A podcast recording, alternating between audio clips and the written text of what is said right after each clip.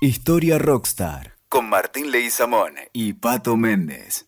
Hola, ¿cómo están? Soy Martín Leguizamón y en esta nueva entrega de Historia Rockstars vamos a encontrar una página distinta, vamos a encontrar un vinilo diferente que nos lleve a caminar por distopías, por espejos distópicos que van del presente, del pasado y del futuro. Tal vez un nuevo vinilo, tal vez un nuevo libro, tal vez una nueva esquina, pero aquí estamos en tiempos donde las situaciones difíciles reproducen épocas distópicas.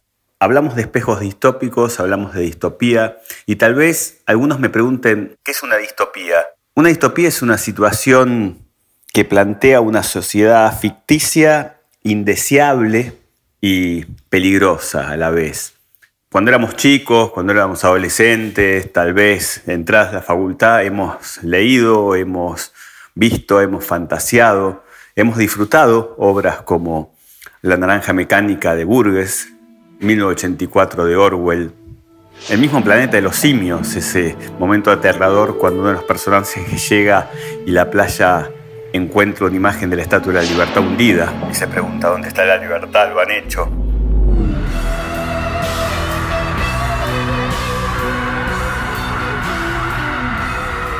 Esas utopías que también presenta parte de la película de Wall, cuando Pink se convierte en tal vez la cucaracha kafkiana, moviendo los martillos de una forma autoritaria.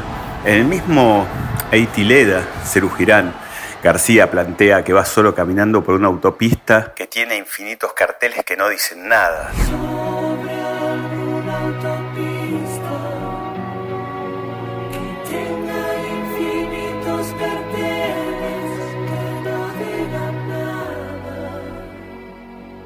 Todas situaciones distópicas. Encontramos muchas eh, en la historia, hemos disfrutado muchas también. Brasil de Terry Gilliam nos plantea también esa distopía burocrática. Hubo un disco de Riff, la banda que estaba compuesta por Michel Peyronel, por Papo, por Boff y por Vitico, que en el año 82, situación rara si la había, época de la dictadura post-Malvinas, sacan un disco que se llama Contenidos, ¿no? Contenidos que juega con el primer espejo también de estas distopías que estamos caminando, ¿no? Eh, en Contenidos hay un tema interesantísimo que se llama Pantalla del Mundo Nuevo. Y en esa maravilla de canción encontramos todas las distopías que fui mencionando antes. Hay momentos que dice, la pantalla me lo cuenta con el desayuno. La pantalla me lo cuenta con mi desayuno.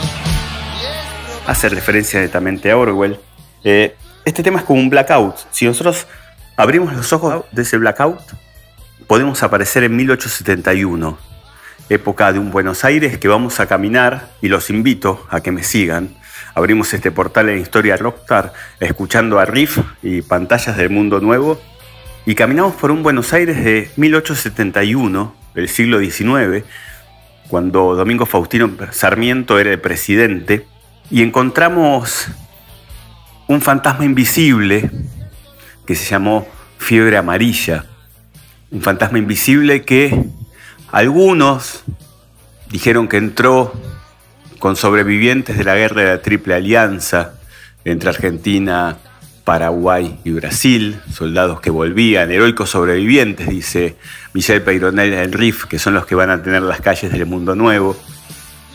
Los más complicados, los más pink, en The Wall echaron la culpa a los italianos. No nos olvidemos que Buenos Aires estaba formando lo que iba a ser desde Buenos Aires el Estado Nacional, que se iba a consolidar recién en 1880.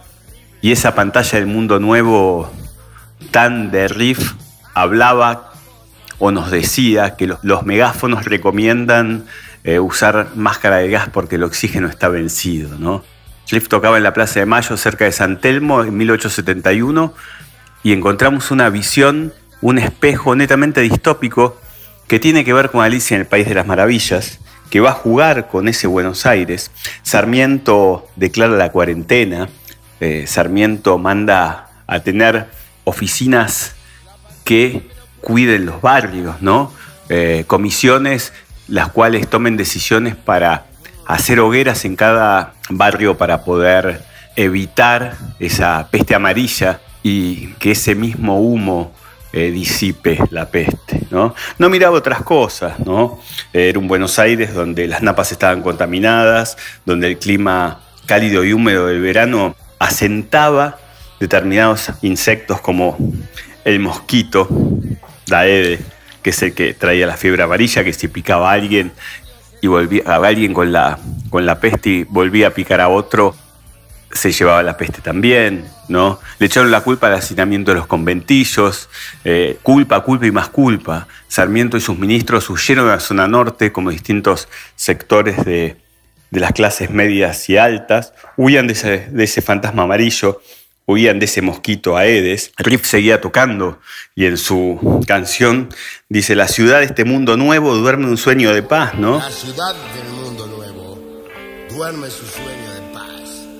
Eh, mareado de novedades, tambalea el mundo nuevo.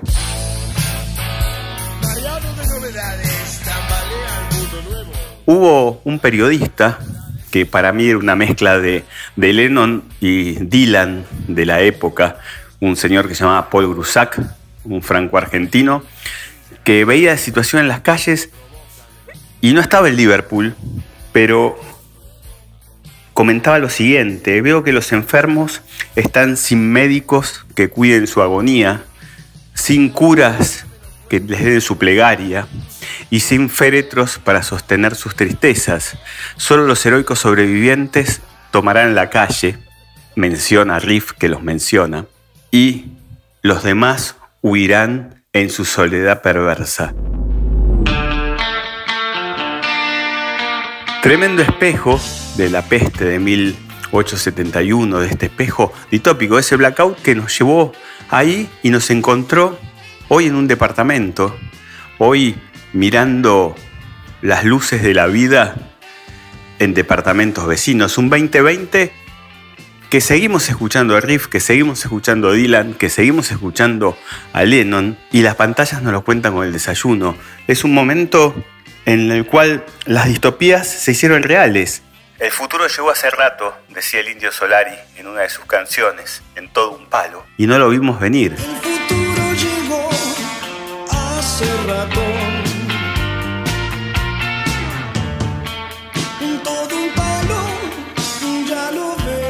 Ahora qué pasa, eh? ¿Ahora qué pasa, eh?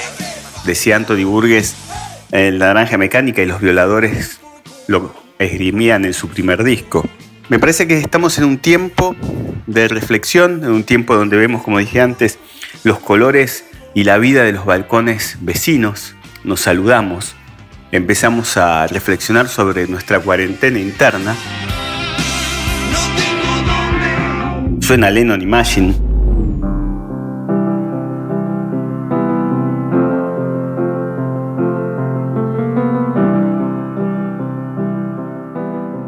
Suena todo tipo de música que va de recuerdos a jardines de, flores, a la conciencia y a entender un poco esa idea de Jean Tardieu que nos planteaba cuál es la reforma de vida que vamos a tener estos meses.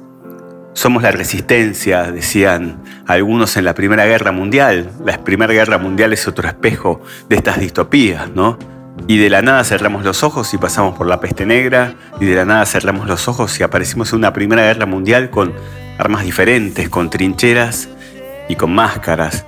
Y volvimos a cerrar los ojos, la pantalla del mundo nuevo seguía sonando y estábamos en un 2020 aislados, pero comunicados, entendiendo el porqué de estas distopías reales y tratando de esperarnos a nosotros mismos, de tomarnos un tiempo de mirar, de encontrar esas ventanas de luz y de seguir entendiendo que a veces las distopías se convierten en realidad. No nos habían preparado para cabalgar en el planeta de los simios, ni caminar con los drugos de la naranja mecánica, ni entender un grupo como Riff, que parecían malchicos de cuero, como dice la canción, pero nos estarían trayendo un mensaje.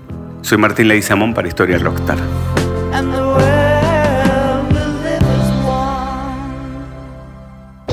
Escuchaste Historia Rockstar con Martín Leguizamón y Pato Méndez.